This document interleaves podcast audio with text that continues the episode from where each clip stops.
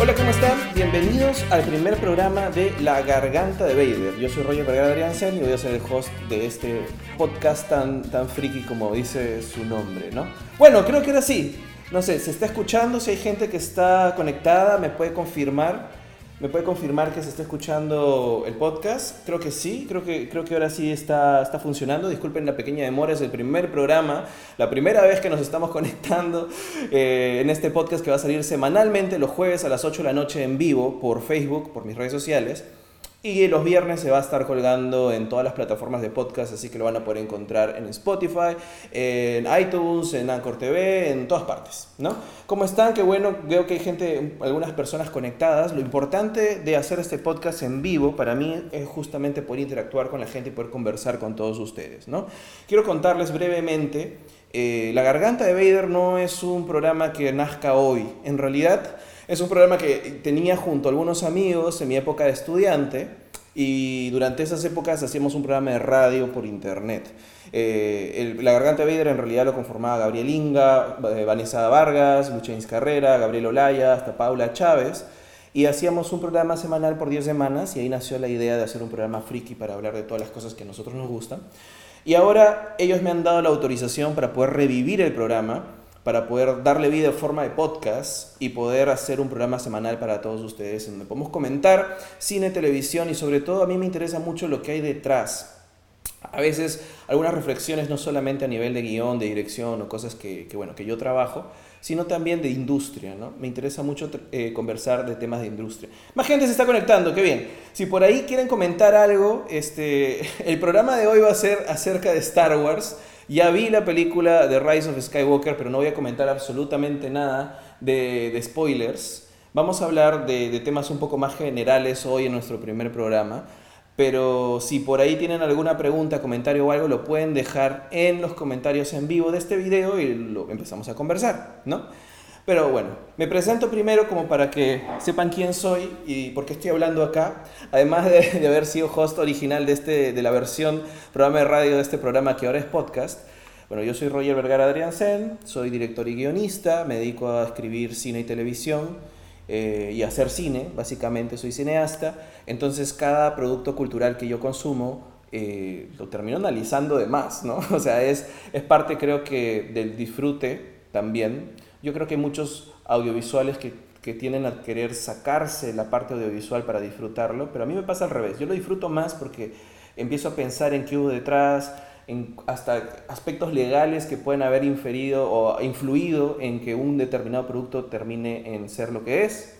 Y por eso me encanta conversar de estos temas. Hola Pablo Rojas, está saludando, ¿cómo está? Acá Steph Vergara Grencén me dice confirmo. Este, me, encanta que haya algunas personas conectadas en este primer programa, qué bueno, para poder conversar un poquito. Y habiendo hecho la presentación del podcast, contando, ya les conté un poquito de dónde vino la idea, eh, y habiéndolo saludado a todos ustedes en este primer programa, quería contarles que el tema de hoy día va a ser Star Wars, ¿no? Star Wars. Y más que nada, ¿por qué nos gusta tanto Star Wars? O sea, ¿por qué es que Star Wars es lo que es?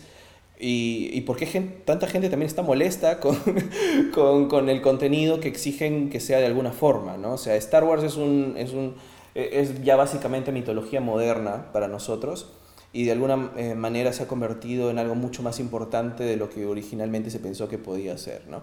Entonces, hola Nay, ¿cómo estás? También estás saludando, qué bien, acá puedo ver los comentarios. Qué bonito, esta estación de trabajo que me he hecho como para, como para poder hacer este, este podcast. Qué bacán, qué bueno, qué bueno que hay gente que lo, está, que lo está pudiendo ver en vivo, o bueno, escuchar y ver en vivo. Entonces, el, eh, este podcast lo que va a hacer usualmente es analizar cosas, ¿no? Vamos a conversar y analizar muchas cosas. El formato va a ir variando y me gustaría ir añadiendo secciones específicas pero vamos a comenzar con algo más general. Vamos a tener también invitados, entrevistas. La próxima semana vamos a tener un par de, par de invitados también. Y vamos a ir así dándole más forma conforme avancemos en el podcast. Pero lo primero es el tema. A ver, vamos a ver si me funciona esta cosa que he hecho para que esté por aquí. Acá. Eh, hoy día llamé a esto. A ver si pasa. Si pasa. Ay, qué bonito. Esto funciona. Mira, funciona esta cosa. Bueno, eh, Star Wars, el melodrama de las galaxias, ¿no? Yo creo que hay muchas cosas sobre Star Wars, por qué nos encanta, que hizo que Star Wars sea además eh, la franquicia tan poderosa y con tantos fans que tiene, ¿no? el contexto en el que aparece y lo demás. No sé si, si ustedes sabían que, que, bueno, que George Lucas en realidad lo que estaba buscando hacer en sus orígenes era adaptar para, bueno, para los 70s, en realidad, las películas de serial clásico de Flash, de Flash Gordon, Flash Gordon, que también es un clásico del sci-fi que salía como seriales eh, de, manera, de manera espaciada, continuada, como antes eran los seriales de cine. Y Flash Gordon fue adaptado a un montón de, de, medios, estaba en los cómics, había creo que eh, folletines de novela, ¿no? Y lo que él quería hacer era tener los derechos para poder adaptar Flash Gordon al cine y hacer su película tipo ópera espacial. Y no le dejaron, o más bien no lo pudo conseguir, no pudo conseguir eh, la forma de poder hacer esto. Entonces es que decide hacer su propia versión, por así decirlo, de ópera espacial y, que, y sale con, con el universo tan vasto de Star Wars que es una mezcla de un montón de cosas. La influencia Flash Gordon es clarísima. Tenemos a la representación del mal en un emperador, tenemos al héroe joven que de alguna manera se va a enfrentar a este sistema político eh, autoritario, ¿no?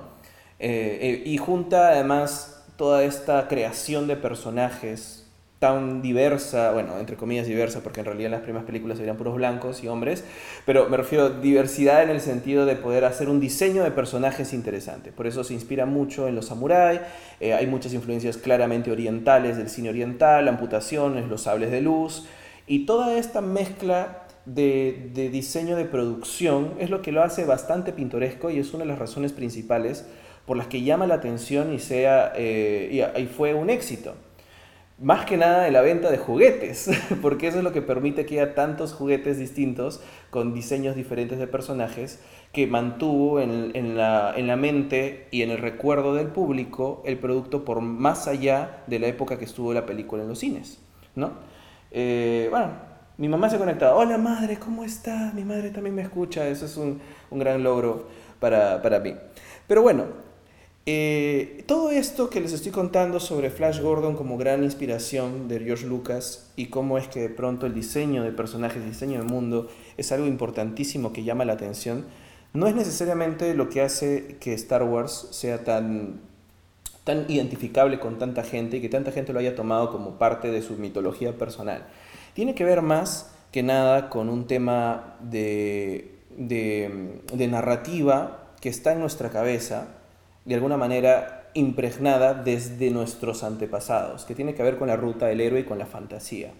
Yo sé que mucha gente, no sé si por ahí alguien puede comentar, eh, yo sé que este es un debate y, tiene mucho, hay argumentos en pro o en contra, pero para mí Star Wars es fantasía, o sea, no es sci-fi. No sé si alguno de ustedes por ahí me quiere refutar y decir, no, es ciencia ficción porque hay nada de eso, lo que sea. Pero la ciencia ficción, lo dice en su nombre, eh, está basado o sea, la narrativa de una historia de ciencia ficción está basada en la ciencia, ¿no? Y no pueden decir que los midiclorianos son ciencia, o sea, eso no es ciencia. Eh, eh, la fuerza no es ciencia, eh, cómo funciona una espada de luz no es ciencia, y no hay algo en el argumento que tenga que ver específicamente con ningún avance científico. Es más, Star Wars comienza con hace mucho tiempo en una galaxia muy, muy lejana. Está hablando de un cuento, de una, de una mitología antigua. Entonces, lo que hace Star Wars es utilizar todo lo que nosotros entendemos como mitológico, como fantástico, y lo disfraza en un contexto espacial. Lo disfraza de ciencia, pero no es ciencia ficción, es fantasía. Y lo podemos ver claramente en cada trope de, de guion que está. O sea, tenemos al héroe, que es básicamente un granjero al que le destruyen la casa, como en cualquier RPG, cualquier, cualquier historia fantástica el gran sabio o mago que le va a enseñar a usar su potencial y sus poderes y lo va a entrenar para poder enfrentarse al mal, que es como Gandalf, o sea, básicamente Ben Kenobi o Obi-Wan Kenobi es el gran anciano, sabio, ermitaño que le va a enseñar a usar estos poderes mágicos para rescatar a la princesa, para que hay una princesa, ¿no? Y poder destruir esta gran fortaleza o castillo que está representada en la estrella de la muerte que va a traer eh, destrucción y, básicamente un, digamos una situación política autoritaria en donde nadie tiene voz ni voto más que lo que diga el emperador. ¿no? O sea, en realidad Luke es básicamente un ejército terrorista que está, está para la Alianza Rebelde es un ejército terrorista que está eh, derrocando el gobierno de turno. Pero aún así, con toda la implicancia política, es una historia fantasía. Es una historia fantasía desde el hecho de que pronto estamos hablando de poderes mágicos y de una situación media espiritual que eh, aparición de fantasmas y todos los elementos que son característicos de la fantasía. La diferencia está en que George Lucas agarra y viste la fantasía en un contexto espacial. Entonces, cuando ya no tienes caravanas de caballos y no tienes naves espaciales que están llegando, ya no es una espada tal cual medieval, una longsword, una espada bastarda, sino es un sable luz, lo que le da toda esta característica distintiva que lo vuelve tan icónico, lo vuelve tan tan, eh, tan emblemático y que obviamente llama la atención. Y aún así, cuando no se pensaba que pueda tener este, esta gran, e, eh, este gran impacto cultural que tuvo Star Wars, la suma de todos esos elementos hicieron que sí fuera así de, de importante para todo el mundo. Y creo que uno de los elementos finales, y es el que yo quería hablar ahora, porque creo que esto da para hablar la próxima semana cuando vengan invitados y hablemos de, de Rise of Skywalker del episodio 9, es que sumado a estas dos cosas que dije, las influencias del objetivo de George Lucas de hacer su versión de Flash Gordon, el tema de contar una historia de fantasía, se suma el tema del melodrama. Yo sé que la palabra melodrama ha sido eh, estigmatizada y la gente lo relaciona con la Rosa de Guadalupe, que está diciendo, no, que no quiero de melodrama, qué horrible, que esto, que el otro. Pero Star Wars es melodrama puro. Eh, Star Wars es purito melodrama, Star Wars es una telenovela, es, está, eh, y, no me digan que no, porque la mejor película de Star Wars, que es El Imperio Contraataca, es la, la película que mayor carga melodramática tiene. O sea, este momento en el cual eh, Luke Skywalker, el joven que piensa que siempre ha matado a su padre, perdón, que han matado a su padre, que Darth Vader mató a su padre y Darth Vader le dice, no, Luke, yo soy tu padre, es el mismo momento en el que el joven de la telenovela se entera de que el villano todo el tiempo fue el padre también de él, ¿no? Es un drama familiar en donde se van descubriendo secretos y se van eh, eh, entablando enredos con pasado, o sea, involucrando el pasado de los personajes que termina trayendo los problemas al presente, que es la base principal de un melodrama familiar, ¿no? que es la historia de los Skywalker, es, melodrama familiar básico. ¿no? Y ese, ese elemento melodramático es lo que hace que la gente se pueda identificar tanto, y sobre todo las grandes masas. ¿no? O sea, el hecho de poder decir eh, que este conflicto de padre e hijo es un conflicto súper fuerte y es un conflicto que se repite en todas las historias.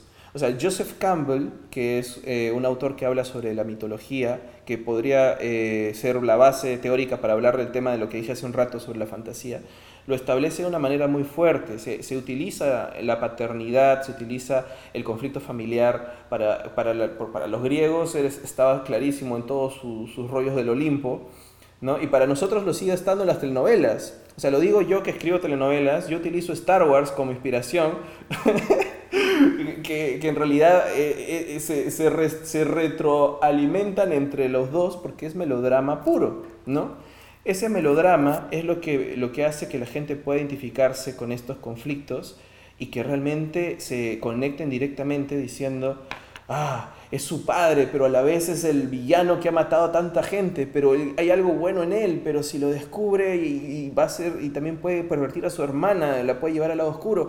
O sea, e, el conflicto familiar es muy fuerte y muy duro. Por acá Pablo dice, Pablo Rojas dice, sí, es cierto, porque Luke sentía un feeling con Leia y a las finales son hermanos. Ya, también esa es una cosa media rara, hay hasta la dosis de incesto sugerido, que también hay en, en las telenovelas que también está en, que también está en Star Wars y está desde la primera, desde la primera película, ¿no? Entonces, yo personalmente no le tengo, no le tengo tirria al melodrama. Me parece que el melodrama bien usado termina siendo muy interesante y generando mucho conflicto. El tema es cuando ya está sobreabusado por tenerlo, ¿no? Y creo que por lo menos si comentamos las primeras tres, tres eh, películas de Star Wars, la primera trilogía, ese melodrama es muy fuerte, es tan fuerte que creo que logró enganchar con esta gran masa de gente y que volvió a los personajes icónicos, ¿no? O sea, todavía los memes del Día del Padre son de Darth Vader. O sea, para, para, Darth Vader no ha salido desde, bueno, salió en Rogue One, pero me refiero, Darth Vader es un personaje de los 70s que ha influido nuestra cultura popular hasta el día de hoy. Y este programa se llama La Garganta de Vader, para que puedan ver qué que, qué tan fuerte puede ser que podamos conectar con ese personaje que tiene una carga melodramática tan, tan, pero tan fuerte, ¿no? Y yo creo que esa es la razón por la cual uno eh, ha conectado tanto y se termina eh, de alguna manera identificando tan, tan directamente con los personajes y con el conflicto. Porque es muy claro porque si, si quisiéramos analizar los guiones de la primera trilogía de Star Wars, eh, los guiones son básicamente muy sencillos. O sea, como les digo, es, es el mismo trope de cualquier historia de fantasía. Lo mismo. A un niño le llega una carta diciendo que es brujo, a Frodo lo invitan... No, bueno, Frodo tiene el anillo, este, a los enanos de Bilbo lo invitan a un viaje, o sea, es exactamente lo mismo. La diferencia está que le metieron a esta carga fantástica con elementos futuristas la carga melodramática de una familia disfuncional en conflicto, ¿no? Entonces, cuando tienes esta, esta familia eh, en conflicto, queriendo mantener las paces o, o las implicaciones familiares de esta familia, la familia Skywalker, tienen repercusiones en el destino de la galaxia. Entonces, lo que hace pensar, lo que hace que la gente se pueda identificar con esto, es decir, mis propias decisiones, las decisiones personales, las decisiones que yo tengo con mi familia, las cosas que me afectan directamente a mí, pueden tener repercusión en el mundo y en toda la gente alrededor, en mi vida y en la vida de mi universo, por así decirlo. Y es una fantasía personal que tenemos a la hora de acercarnos a este tipo de historias, es el hecho de saber que somos únicos, que tenemos un propósito en la vida, ¿no? Ese tipo de cosas solo se pueden, o sea, se pueden encontrar combinando estos elementos, ¿no? Por ahí, este, que dice, Elvia dice, es cierto, ¿no? Por ahí, si comparten este video, estoy viendo que están etiquetando gente, si lo comparten ayudan un montón para que pueda llegar a más gente y podamos seguir conversando el tema de Star Wars. Ahora, yo quisiera preguntarles a los que están conectados ahora en el en, el en vivo, ¿qué es lo que más les gusta de Star Wars? ¿O qué, cuál es el personaje que más les gusta o que, o que sienten que, que pronto es un personaje con un conflicto más interesante? Porque finalmente lo que nos gusta de los personajes son sus, conflictos. O sea, un personaje es personaje en cuanto tiene un conflicto, porque si no es utilería, ¿no? Está ahí parado. Es un bonito juguete después para, Star Wars, ¿no? Pero eh, si no tiene conflicto no es un personaje, tiene que tener una acción dramática y tiene que ver con eso. Y Star Wars lo hace muy bien desde el lado familiar, ¿no? Eh, bueno, acá Gabriel dice que le gustan las naves y las batallas épicas le gusta la música y por ahí qué más, qué más, qué más dice. La música, las naves y las batallas épicas. Y hablando de eso, y acá es otro elemento muy importante de Star Wars, ya que estamos viendo bastantes elementos de que creo que hacen a esta saga muy emblemática, ¿no? Y es el hecho de que Star Wars tiene wars, o sea, la, guerra de las galaxias tiene guerra.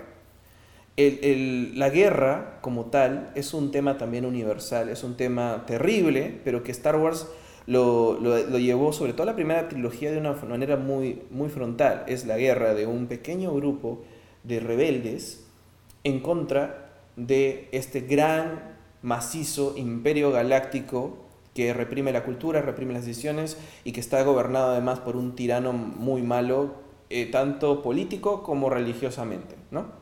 Entonces, esta guerra, estas batallas épicas que en su época fueron revolucionarias porque eh, o sea, la tecnología que usaron, usaron miniaturas y efectos especiales que en esa época no existían, obviamente fue revolucionario.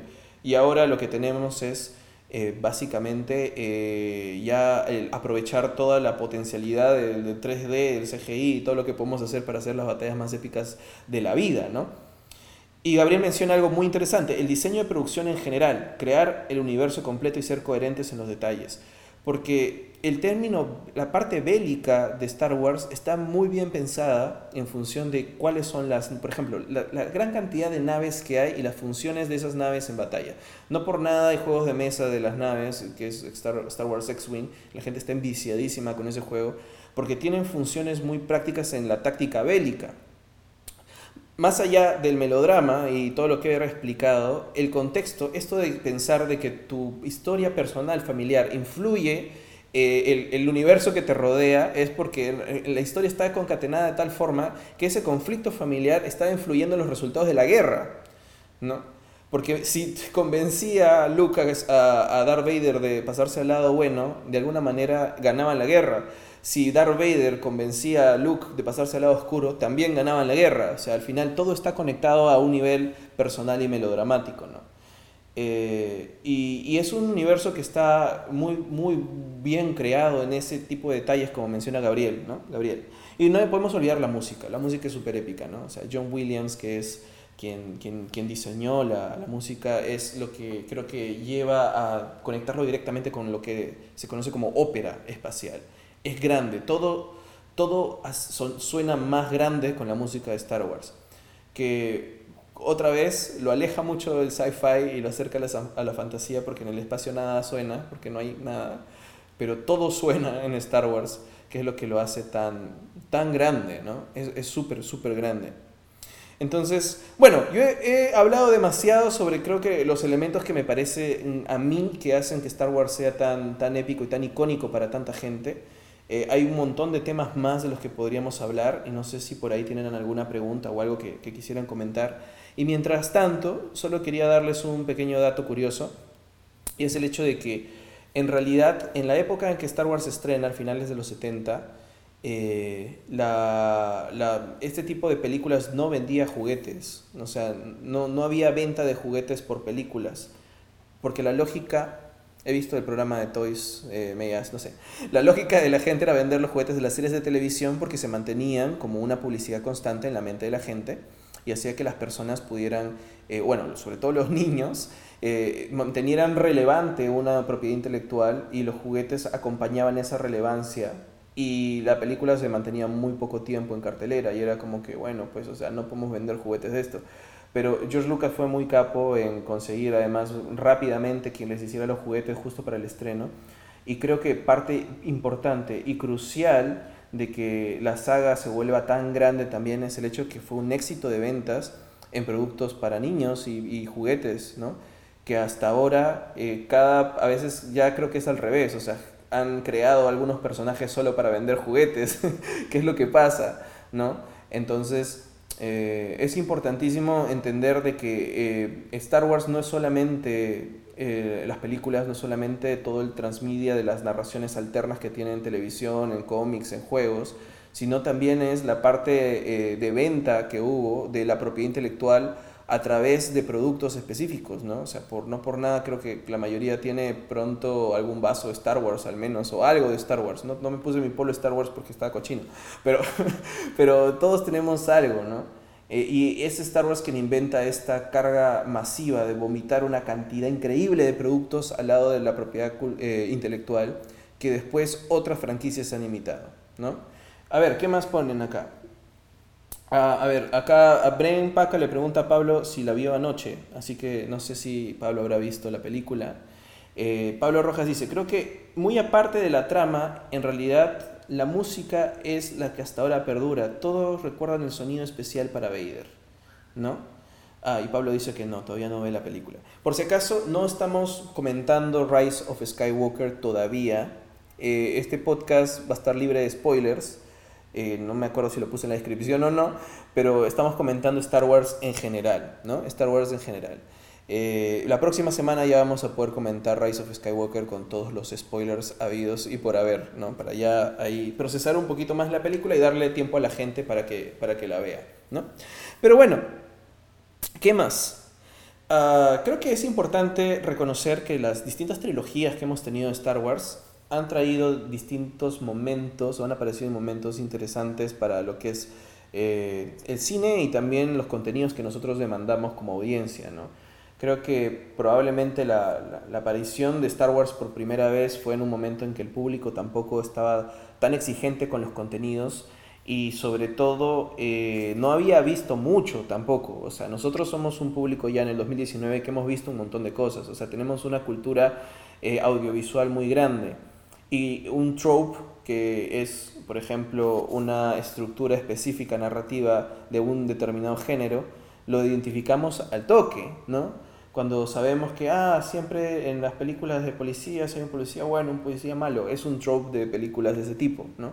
Cuando vemos Star Wars, decimos, bueno, pues en Star Wars hay algunos tropes que se repiten. Y es algo que ya lo hemos visto tanto y estamos tan gastados que obviamente hay, hay distinto tipo de público ahora para un solo, un solo producto cultural y nos vamos a terminar peleando. O sea, es por eso que las últimas películas de Star Wars han tenido reacciones tan contrarias. Gente que las odia y gente que las ama, ¿no? Eh, entonces, lo que yo quería decir, por, digamos, que mm, he estado dando un poco de vueltas para llegar, es el hecho de que la segunda trilogía, por ejemplo, la trilogía de las precuelas, que en retrospectiva no, antes pensaba que la amenaza fantasma era la mala de la trilogía, pero en realidad ahora pienso que es el ataque de los clones, por, por todo lo de Anakin odiando la arena y estando con Padme, no me lo creo.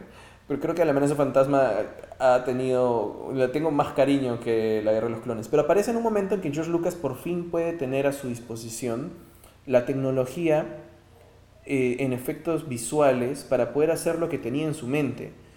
Hay que, o sea, hay que reconocerle a, George Lucas que era un visionario, o sea, por más, más de que tenía muchos, tiene muchas cosas que mucha gente no le gusta y a mí no me gusta para poder crear todo este mundo y tenerlo en su cabeza, es una persona visionaria. O sea, eso, eso no se le puede negar.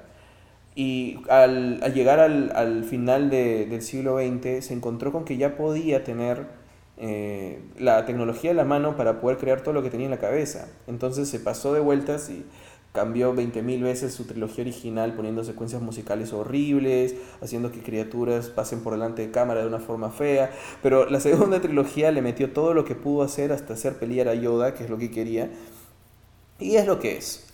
Dentro de poco voy a tratar de, de reedicionar las precuelas otra vez, aunque las he visto un montón de veces, para ver qué podríamos conversar al respecto. Pero ahora, esta trilogía que acaba de terminar ahora, de la cual no vamos a hablar con spoilers aún.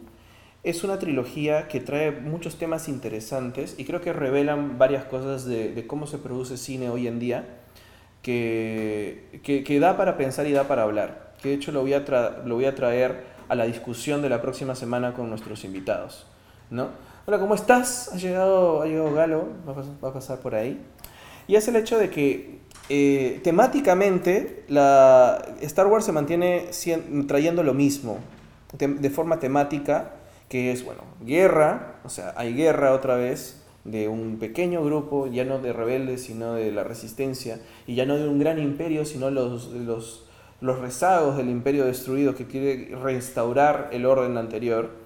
Eh, también hay un conflicto familiar muy fuerte, que es importantísimo, la, la carga melodramática. Y tiene algunos otros temas que, que, que revelan que ahora mucha de la producción de, de, cine de hoy en día, sobre todo eh, los grandes blockbusters, que entran en conflicto entre contarte una buena historia o contar una historia que tienen planificada y ser un gran éxito en taquilla, ¿no? Porque los éxitos en taquilla están concentrados en romper, en romper, en romper récords y ser cada vez más grandes tiene que ver con un tema de estatus y de dinero, obviamente, pero em, hacer cine hace 30, 40 años era un riesgo más grande en el que había menos estudios, en el que había menos estudios de mercado y menos, menos indicadores de cómo hacer que la gente vaya a ver tu película. ¿no? Ahora sí los existen y ahora son elementos de producción que son importantes a la hora de diseñar un producto para poder sacarlo al cine. Entonces, eh, a mí me parece que esta nueva trilogía, que sí me gusta, me gusta un montón, tiene elementos muy interesantes. Creo que donde se han arriesgado a hacer algo diferente me gusta mucho más. Cuando han roto algún, algún estereotipo que los, los, las películas anteriores tenían, o se han atrevido a ir mucho más lejos de lo que hicieron las anteriores, me gusta más. Y cuando retroceden sobre esos avances, me hace pensar que son estos criterios de producción, pues, que de pronto eh, tienen que asegurarse que sea un gran, un gran éxito en taquilla y están en conflicto porque hay público de Star Wars hay de todo tipo. O sea, están los súper tóxicos que creen que su trilogía original está grabada en, en, piedra, la tienen en un altar, y que, y que además este, se dedican a molestar a gente por Twitter y acosar y son así la, peor basura del universo como, como en la cantina de Mos Eisley. Hay gente que vive por la nostalgia y viene a las películas de Star Wars para ver a todos los actores que vio hace muchos años viejitos, ¿no? Hay gente que no tiene ni idea de Star Wars y recién se está acercando a ver estas películas por esta nueva trilogía, ¿no? Y algo saben y quieren entrar. Hay gente que le entró a la moda de los universos expandidos, dicen por Marvel o algo, y de pronto quieren también eh, conocer y, disfrutar Star Wars, y está muy bien. Eh, y también hay gente que de pronto creció con Star Wars y que también, eh, más bien, quieren exigir no tener más de lo mismo, porque hemos tenido ya dos trilogías de Star Wars y de pronto eh, sabemos que, toda película tiene un discurso, ¿no? sobre todo las películas gringas, que simplemente hacer cine para ellos es mantener el mismo status quo de las mismas historias que cuentan siempre. Entonces, a veces eh, se le exige a las películas que vayan un poquito más allá y que y pueden ser buenas, pueden, ser, pueden dar ese paso extra que normalmente una película de este tipo, un gran blockbuster no da, y se le exige sobre todo porque son películas que pueden llegar a mucha gente y pueden ser de gran influencia y son películas icónicas como lo que ha explicado de Star Wars. Y creo que por ahí va una, discusión muy interesante porque sobre todo la gestión de la franquicia ha sido eh, bastante irregular, ¿no? Hemos tenido películas muy interesantes y otras no tanto, y otras con problemas de producción, y tiene que ver con el liderazgo que está detrás de quien tiene la propiedad intelectual, que en este caso es Caitlin Kennedy. ¿no? Entonces, eh, yo creo que es importante entender, y me parece que lo voy a guardar un poco para la próxima semana, porque cuando hablemos con spoilers de, de Rise of Skywalker, yo creo que muchas de las cosas que por lo menos a mí no me gustaron se explican por ese lado, porque tienen que ver con cómo se hace cine masivo, blockbuster, rompetaquilla, hoy en día en pleno 2019, casi 2020, ¿no? Pero hay algunas preguntas. A ver, eh, acá dice, ¿crees que tuvo como referencia Lucas la serie de Star Trek por diferentes planetas y razas? De hecho, lo que dije más temprano es que su referencia principal en realidad fue Flash Gordon, ¿no? Que tiene planetas y razas. Porque si mal no recuerdo, o sea, por más de que Star Trek, este, esa es una serie también que tiene más de 60, 70 años, creo que ya, eh, eh, no, no, sé exactamente el año, pero es, es muy, muy, muy antigua. Eh, Star Trek es más una historia de ciencia ficción, o sea, sí es ciencia ficción. Y está más pegado, a pesar de que tiene elementos fantásticos, por así decirlo, eso sí es una historia que está más pegada a ese tipo de historia. Y Star Wars no le interesa la ciencia, o sea, Star Wars está eh, pegado específicamente a seguir una historia de fantasía, ¿no? A ver, ¿qué dice acá? Anaí dice, hay gente que lo ve solo porque es un blockbuster, como yo, no soy un especialmente fan, pero es una megaproducción que vale el precio de entrada al mil por ciento. Claro, y está bien, por eso digo, hay gente que quiere disfrutar de una película bien hecha, grande, con, con una gran producción, con buenos actores, y que además sea una película que te divierta, que te haga pasar bien buen el rato, eh, que, te, que pronto te mate de risa, que te conmueva, que te haga llorar, ¿no? que te enamore los personajes. Y creo que eso es algo que hace la mayoría de blockbusters que tiene algo de corazón. Star Wars siempre tiene corazón. O sea, por más de que haya alguna película buena o mala, o mejor que otra, los personajes de por sí ya son emblemáticos y ya están en el corazón de la gente, ¿no? Entonces, yo creo que sí, que hay gente que lo ve porque es una película muy, o una franquicia muy popular y obviamente quieres ver Star Wars, ¿no? Pero, pero bueno, eh, esos son creo que varios de los elementos por los cuales eh, en la película, la, la, franquicia y las películas que se están haciendo hoy en día de, Star Wars tienen esta, esta recepción irregular. No quiero hablar de calidad irregular, como que unas sean buenas, otras sean malas, porque creo que es, es totalmente subjetivo, pero sí una recepción irregular, porque tienes un montón ya de gente que tiene expectativas específicas con, con la película. Eh, personalmente, Rise of the Skywalker a mí me gustó. Tengo cosas que no me gustan, específicas, que ya les hablaremos, pero me divirtió mucho, ¿no? Yo creo que fui con expectativas muy, muy bajas, expectativas cero, hasta negativo, y más bien hizo que le tenga una muy buena recepción a la, a la película a la hora de verla, así que genial, por ese lado. Pero bueno, este, he hablado un montón. Creo que, que más de media hora solamente de por qué me parece que Star Wars es genial. Así que no sé si tienen alguna, alguna pregunta más. Si quieren activamos llamadas, me, me llaman, me llaman y, este, y conversamos un poco. Hacia los siguientes programas vamos a tener invitados también como para hacer un poco más dinámica la cosa y no me tengan que esperar a mí o me estén escuchando. Pero creo que a mí Star Wars me gusta mucho, me encanta específicamente porque creo que han podido, no solamente toda la creación de este universo tan, tan completo, ¿no? sino que han podido contar una historia también personal, muy familiar, muy melodramática y que lo vuelvan relevante. O sea, es, es una historia melodramática que está conectada con el destino del universo y es una historia fantasía como las historias de fantasía que, que creo que a todos nos gustan por un nivel ya de memoria mitológica, ¿no? Porque hemos seguido esa mitología a lo largo de toda la historia de nuestra humanidad. Y por eso me gusta El Señor de los Anillos, y por eso me gusta Star Wars, y etcétera, etcétera, ¿no? Y sobre todo porque es tan pintoresco este universo, es tan grande que siempre te va a sorprender, ¿no? Pero bueno, creo que eso, es, eso sería toda la parte temática del podcast de lo que quería decir hoy día para poder abrir esta primera edición.